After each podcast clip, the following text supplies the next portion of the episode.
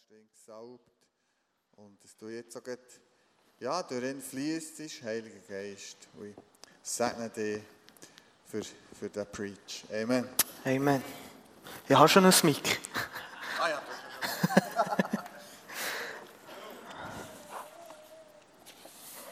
So gut. Ich habe mich wirklich gefreut auf heute Morgen.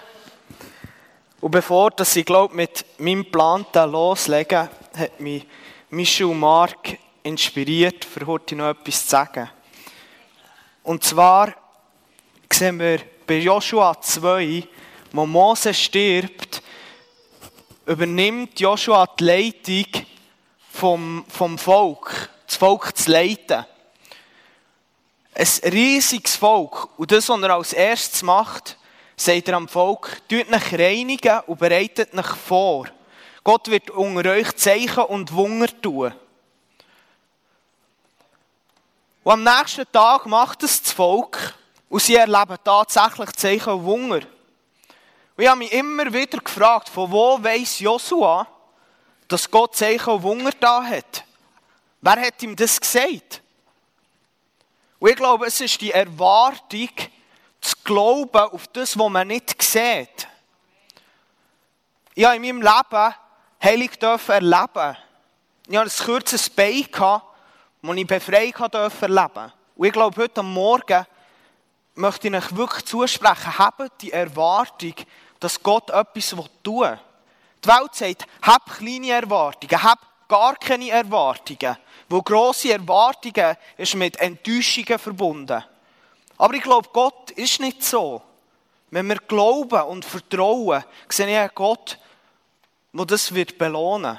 Und das möchte ich euch heute Morgen wirklich zusprechen.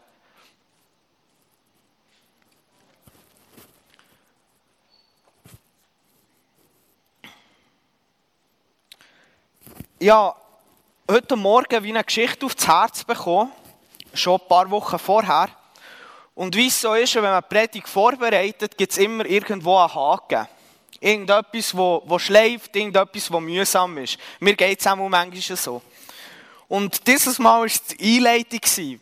Im Sinne von, was von meinem Leben hat einen Bezug zu dieser Geschichte? Wo hat Gott schon mit mir in dieser Geschichte gewirkt? Und mir ist ein Traum in Sinn gekommen, den ich vor meiner Taufe hatte. Zu diesem Traum ist es gekommen, durch eigentlich den Hunger, den ich im Herzen hatte. Ich habe vor meiner Taufe wie gemerkt, okay, ich will mehr, ich will mehr von dir, Jesus. Es muss mehr geben, ich will mehr sehen. Ich habe mich so ein bisschen gesträubt vor dem, vor dem Bild. Ich habe mich jetzt zu Jesus bekehrt, ich habe mich getauft und jetzt bin ich wie ein abgehäkelter Christ. Alles in mir hat sich wie dagegen gewehrt, ja wie mehr von dem Jesus wollen. Und vor, nach meiner Taufe, als ich nach der Taufe war, habe ich ein ganz einfaches Gebet gesprochen und zwei Sachen, die ich glaube sehr entscheidend sind, die ich gesagt habe, ist, Jesus, ich glaube, dass es mehr gibt, ich weiß es und ich will sehen, dass es mehr gibt. Und kurz darauf ab, ein paar Tage später, hatte ich diesen Traum. Ich befand mich in einem hellen, neutralen Raum. Ich schaute mich um und sah einen großen, starken Soldaten, etwa 20 Meter vor mir stehen. Dieser Soldat hat eine Peitsche in der Hand. Vor diesem Soldaten sah ich einen Mann, der leicht bekleidet auf dem Boden kniete. Seine Hände waren an einem Holzpflock gefesselt. Ohne groß nachzudenken, setzte mein Körper wie automatisch für einen Sprint an, um einzugreifen. Doch als ich fast bei diesem Soldat angekommen war, schaute der gefesselte Mann zu mir. Als sich unsere Blicke trafen, blockierte sich mein ganzer Körper. Ich konnte mich nicht bewegen. Ich glich wie ein Rehkitz, das geblendet war von einem Abblendlicht eines Autos. Alles in mir wollte etwas unternehmen, doch es ging nicht. Ich sah, wie der Soldat die Peitsche hob. Und ich wusste, dass gleich das eintreffen wird, was ich befürchtete.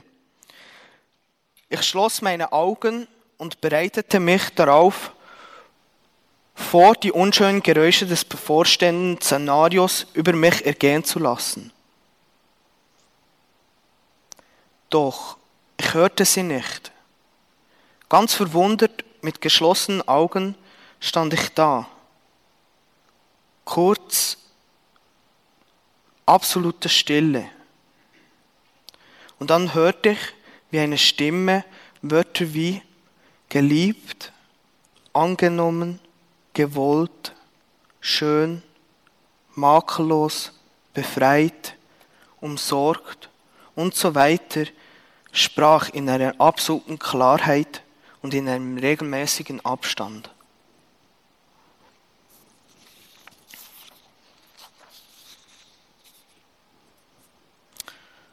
Ich bin von diesem Traum aufgewacht und ich hatte keine Ahnung, was das bedeuten hat. Ganz verwirrt bin ich auf meiner Bettkante gehockt, habe die Bibel in die Finger genommen, habe sie durchgeblättert und irgendwo den Finger drin gehabt. Im Vertrauen, dass mir Gott irgendwie wird sagen, was jetzt das zu bedeuten hat. Und wie könnte es anders sein, bin ich auf die Kreuzigungsgeschichte gekommen. Ich hatte genau dort den Finger drin gehabt. Und das ist auch, glaube ich, die Geschichte, die ich heute Morgen mit euch anschauen möchte. Ich gehe auf einige Punkte darauf ein, aber ich würde euch sehr ans Herz legen, Lukas 23 mal daheim anzuschauen und schauen, was dort passiert ist. In dieser Geschichte finden wir zwei Verurteilte. Wir finden Jesus und Barabbas. Wir finden drei Parteien, Pilatus, das Volk und der, Ho der hohe Priester, der hohe Rat. Und das, was sich näher abspielt, ist eigentlich nichts anderes als ein Hin und Her, bis sich näher der, der Stadthalter wieder dazu genötigt fühlt, eine Entscheidung zu treffen, die er eigentlich mit seinem Herz gar nicht so richtig vereinbaren kann. Und das Resultat von diesem Gericht, glaube wissen die meisten von euch. Jesus muss den Weg ans Kreuz antreten und Barabbas wird freigelassen. Spannend ist, dass wir sehr viel ja von Jesus wissen. Durch das ganze Neue Testament, durch Geschichten, durch Gleichnis, die Leute, die mit ihm unterwegs waren.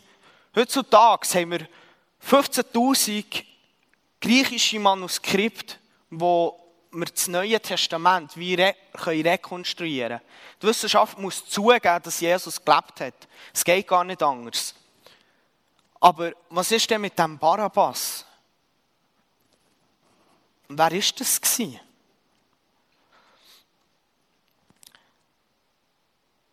Und ich habe das so zusammengefasst. Unheitlich ist die Bekennzeichnung des Freigelassenen. Bei Matthäus heißt es nach der Luther-Übersetzung, dass er ein besonderer Gefangener war. Die Einheitsübersetzung nennt ihn an derselben Stelle einen berüchtigten Mann im Gefängnis. Die Hoffnung für alle einen berüchtigten Gewaltverbrecher. Deutlicher wären Markus und Lukas, die in verschiedenen Übersetzungen von einem Aufständigen sprechen, der des Mordes angeklagt war. Der Evangelist Johannes schließlich bezeichnet Barabbas nach der Hoffnung für alle als ein allgemeiner Verbrecher, nach der Einheitsübersetzung als Straßenräuber und in der Luther-Übersetzung nur als Räuber. Wir haben etwa vier bis fünf Bibelverse, wo Barabbas erwähnt wird. Mehr nicht. Wir haben keine Ahnung, was mit ihm passiert, nach dem, was er freigelassen wird. Das ganze Neue Testament erwähnt es nicht. Und eigentlich ist es ja schon krass, weil wer bekommt das Evangelium auf so eine Art und Weise wie Barabbas vor die Füße gelegt? Ich habe mich viel gefragt in, der Vorbereitung, wie hat er sich gefühlt, wo die ganze Menschenmenge seinen Namen gerufen hat und er freikommt? Hat er mit Jesus geredet? Hat er irgendeinen von den Jüngern kennt? Was, wie muss er sich gefühlt haben? Was ist abgegangen? in seiner Perspektive. Frage um Frage, aber wir haben es nicht überliefert bekommen. Aber was wir wissen, ist, was sein Name heisst. Und ich glaube, Namen und Zahlen sind kein Zufall in der Bibel. Sein Name bedeutet Sohn vom Vater. Das, was eigentlich die Menschenmenge geschrauen hat, ist, wir wollen den Sohn vom Vater frei. Und ich glaube, wenn Barabbas festgehalten hat und nach der Kreuzigung, nach der Auferstehung noch gelebt hat, dass er, wenn er sich für das Evangelium entschieden hat, ein Anrecht auf die Sohnschaft bekommen hat. Er hat sich für das Evangelium entscheiden Und ich glaube, es gibt im ganzen Neuen Testament keine Person, die auf so eine Art und Weise das Evangelium erklärt hat bekommen.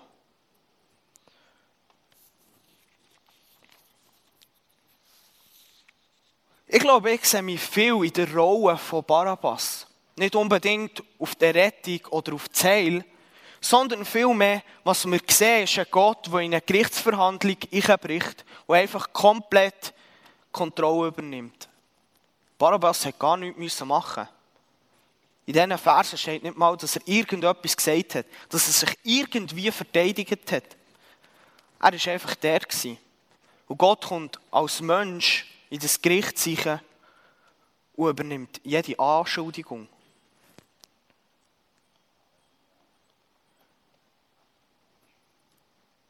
Manchmal sehe ich in meinem Leben, wie Gott wirkt, wie Gott Sachen in Bewegung setzt.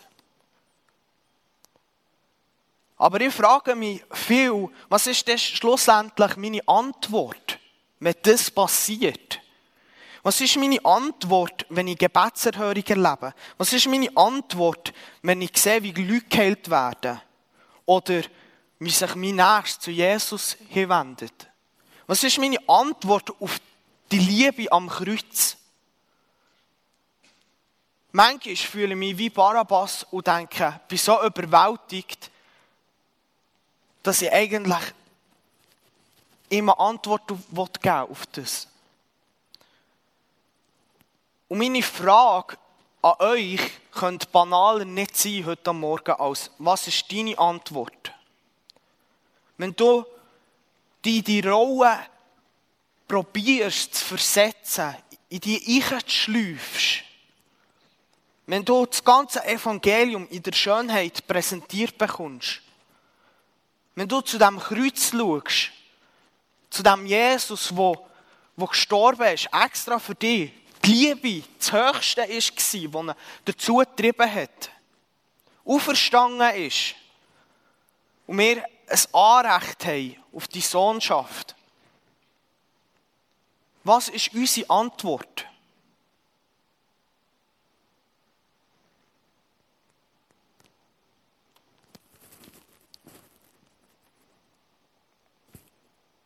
ich glaube, ich wollte heute Morgen extra nicht mega viel dazu sagen. Ich glaube, die Band kann schon hochkommen. Ich möchte mit einem, Bibeltext abschließen. Ich glaube, heute Morgen ist es wieder dran, oder ah, glaube ich fest von meinem Herz, ist es wieder dran, dass wir Jesus eine Antwort geben. Vielleicht bist du heute Morgen da und du hast ihm noch nie so wirklich eine Antwort gegeben. Du findest Jesus sympathisch, du findest ihn noch einen guten Typ, aber du hast ihm noch nie so wirklich eine Antwort gegeben auf, auf das, was er gemacht hat. Und ich glaube, heute Morgen ist wieder der Tag, wo, wo das muss in Erfüllung gehen. Wo Jesus sagt, komm zu mir. Was ist deine Antwort? Und vielleicht bist du heute Morgen da und hast dich, hast dich vor 10, 20, 30 Jahren für Jesus entschieden. Aber ich glaube, es ist eine Beziehung wo man immer sich wieder dran orientieren muss, immer wieder zu sagen, hey, ich entscheide mich für dich. Ich mache mich auf zu dir. Du bist mein Gott, ich will mich nach dir ausrichten. Mein Fokus, auf was sie gegründet wird bist du allein. Wenn Gott aber seinen Sohn zum Herrscher eingesetzt hat, dann hat er ihm die Herrschaft über alles gegeben, ohne jede Ausnahme. Freilich können wir das jetzt noch nicht in vollem Umfang sehen. Aber wir sehen, dass Gott seinen Sohn Jesus, der für eine kurze Zeit niedriger war als die Engel, mit Ruhm und Ehre gekrönt hat. Dies war der Lohn für sein Sterben am Kreuz. Denn Gott hat die Menschen so sehr geliebt, dass Jesus für alle den Tod erlitten hat. Gott, für den alles geschaffen wurde und durch den alles ist, wollte nämlich viele Menschen als seine Kinder annehmen und sie in sein herrliches Reich führen. Jesus sollte den Weg dorthin bahnen. Doch dazu war es nötig, dass er selbst durch das Leiden am Kreuz zur Vollendung gelangte. So entsprach es dem Willen Gottes. Amen.